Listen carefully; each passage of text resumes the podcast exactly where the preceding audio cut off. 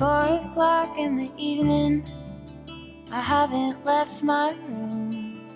But the truth is, if I'm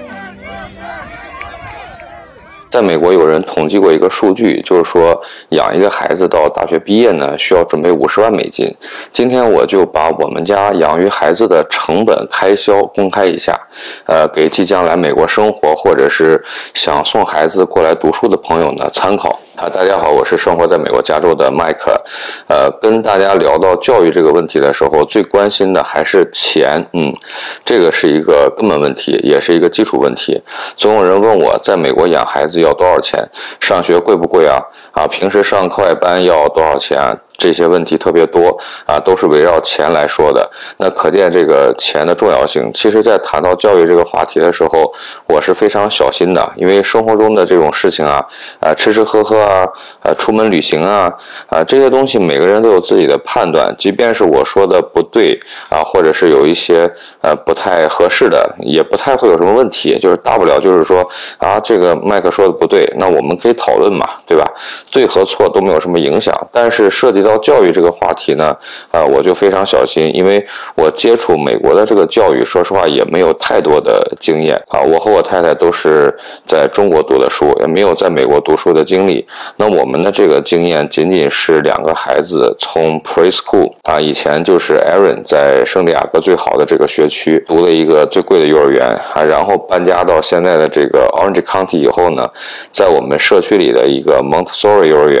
那这两个都是美国比较。著名的教育集团的教学机构啊，然后去年开始，Aaron 就在我们社区的这个学校 K 到八年级学校读 K。所以我们的经验呢，也仅仅是在于两个当地最好的私立幼儿园和一个学区不错的公立学校，然后就是听身边的同学啊、朋友啊啊讲的关于美国公立学校、私立学校这样的一些情况，所以我不太敢涉及到太多这样的内容，也不太敢给朋友建议。那这个话题一旦讲错了，就会给别人造成很大的影响。美国有一个统计数据，就是说两年前美国 CNN 的一个统计结果，就是在美国。我养育一个孩子，从出生到高中毕业，啊，至少要花费二十五万美金。那这个里边就包括了住房、交通占了百分之四十四，啊，差不多是十一万。照看费用和教育占了百分之十八，然后是四万五千美金。然后是食品百分之十六，衣服玩具百分之十三，医疗看护百分之八，这个加起来是九万美金。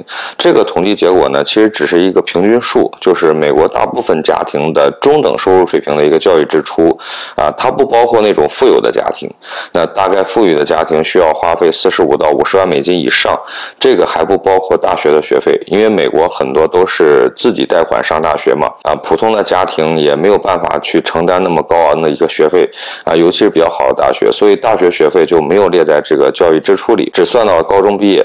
那我今天呢，也别和人家特别有钱的，啊，也不去跟那种特别没钱的比。啊，就是我们家这种在美国一个普普通通的打工阶层。那看过我视频的粉丝朋友都知道，我们是三十五岁才来美国。然后我从事的行业有两个，一个就是我来美国之前从事的这个生育医疗的公司。那我现在是负责人，也是老板之一。美国目前的在这方面的法律法规，呃，相当健全，它能够最大限度的保障准父母的权益。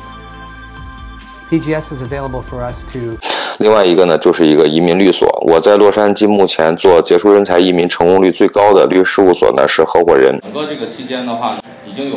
完整的这样完善的一套流程和经验。那我的收入也属于普通的家庭，我就以我们家养育两个孩子为例啊。今天也是我首次公开养育的支出，我就把养育和教育放在一起说了啊，就不分那么细了啊。那我先从这个幼儿园开始说。呃，艾瑞以前在圣地亚哥上的幼儿园呢，呃，位于圣地亚哥最好的学区叫卡马威里。那大家可以看到，二零一八年的时候，这个幼儿园的学费是每个月一千九百九十美金，现在。具体多少我不知道，听说是涨到了两千三左右。艾伦在那个幼儿园从两岁半一直上到四岁半，两年时间呢，幼儿园是没有寒暑假的，你可以一直送，除了圣诞节那个期间是有半个月假期，然后就是美国正常的法定节假日。但是这个法定假期呢，就算是圣诞节放假半个月，幼儿园学费你也是一分钱不能少的。所以两年时间学费你就得按照二十四个月来计算，一千九百九十美金乘以二十四个月就是四万七千七百六十美金。那以下的这些内容啊。我说的这个费用的问题，如果没有特别的说明，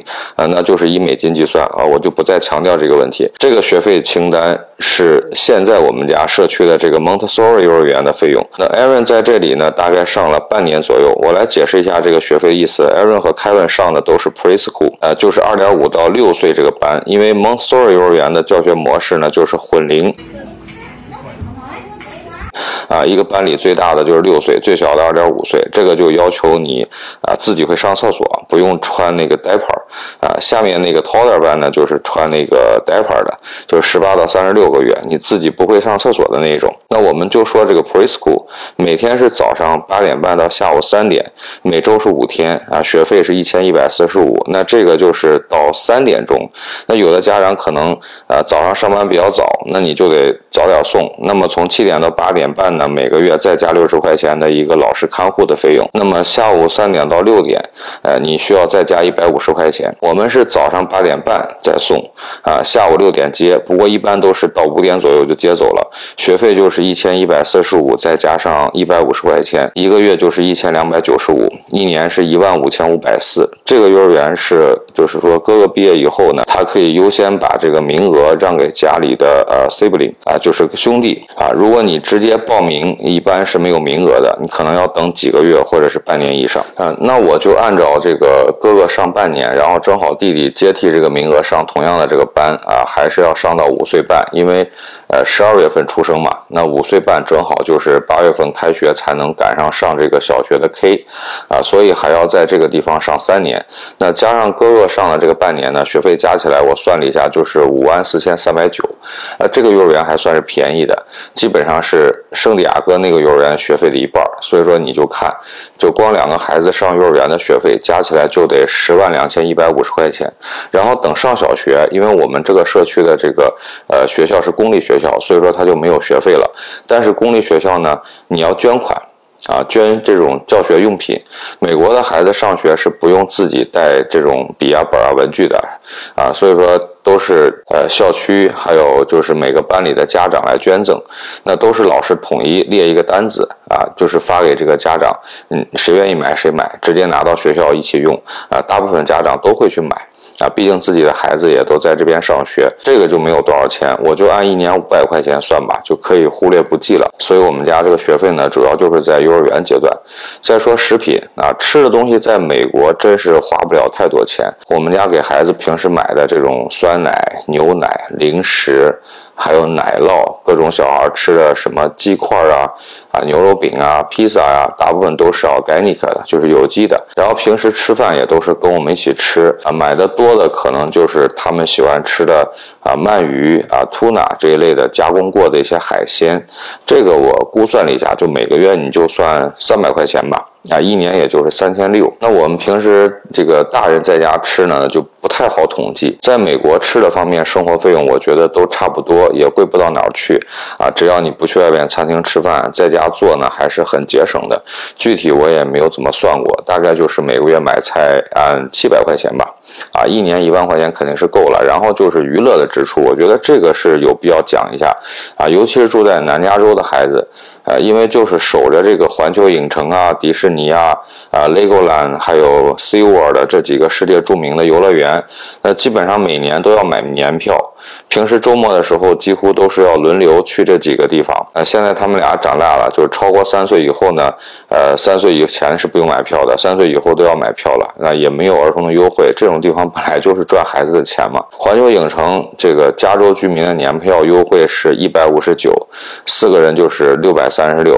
呃，迪士尼它也有加州居民的年票优惠，一年是三百九十九，四个人就是一千五百九十六。乐高的金卡年票是二百一，四个人是八百。四海洋世界金卡会员是一百八十三，然后四个人加起来是七百三十二，把这几个乐园的年票加起来，一家四口门票总共是三千八百零四。这个只是门票，其实每次进去以后呢，买吃的喝的都是不可避免的，这个也不太好算。有的时候就是等这个 Aaron。啊，放学下午没有课了，然后就去迪士尼玩一会儿，然后到天黑再回家，因为离得比较近嘛，我们开车大概就是二十分钟，所以比较方便。还有衣服、鞋、玩具这些都不太好统计，也没有算过，所以我就先把这个忽略。那有的时候还要会去那种火车博物馆呐、啊国家公园啊这一类的地方，有的时候去露营啊，那这个我就算是旅行的支出吧。旅行的话呢，我们一般呃经常去的就是美国境内。啊，之前我在那个视频里也讲过，带孩子旅行啊，花多少钱呀？有的时候去加拿大啊这些国家，呃，基本上跟美国境内都差不多啊，一年也有两三次吧。那近一点的，就是加州我们住附近的洛杉矶的大熊湖啊、箭头湖啊，每次两到三天，差不多每次出去要花个一千块钱左右吧。啊，还有开车往北边走的话，大概两个小时可以到达那个索尔万啊、丹麦小镇，还有呃桑塔巴巴。啊，这些地方也都花不了太多钱。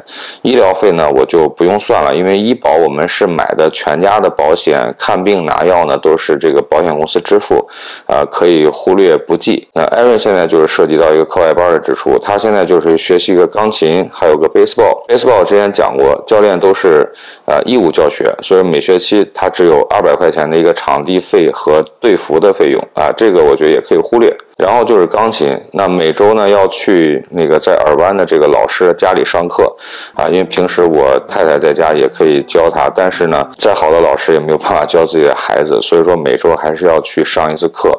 呃，我们算上的比较少的，他每周就一次。那如果家长不懂的话，可能每天都要去上课，每次半个小时是四十五块钱。啊，马上老师就要随着他的这个上课的进度呢，给他增加时间，啊，学费也会涨到每次六十。一个月四次就是二百四，一年就算三千块钱吧。你这个还不算，就是买钢琴的钱啊，每年还要调音啊这些。不过买琴这个就属于一次性投资，等到明年那弟弟也开始学了以后呢，那这个学费就是 double 了。目前我们家关于孩子的这个支出呢，大概就这么多。啊，你如果再加上什么买自行车呀、什么运动器材呀，那这个就没办法统计了。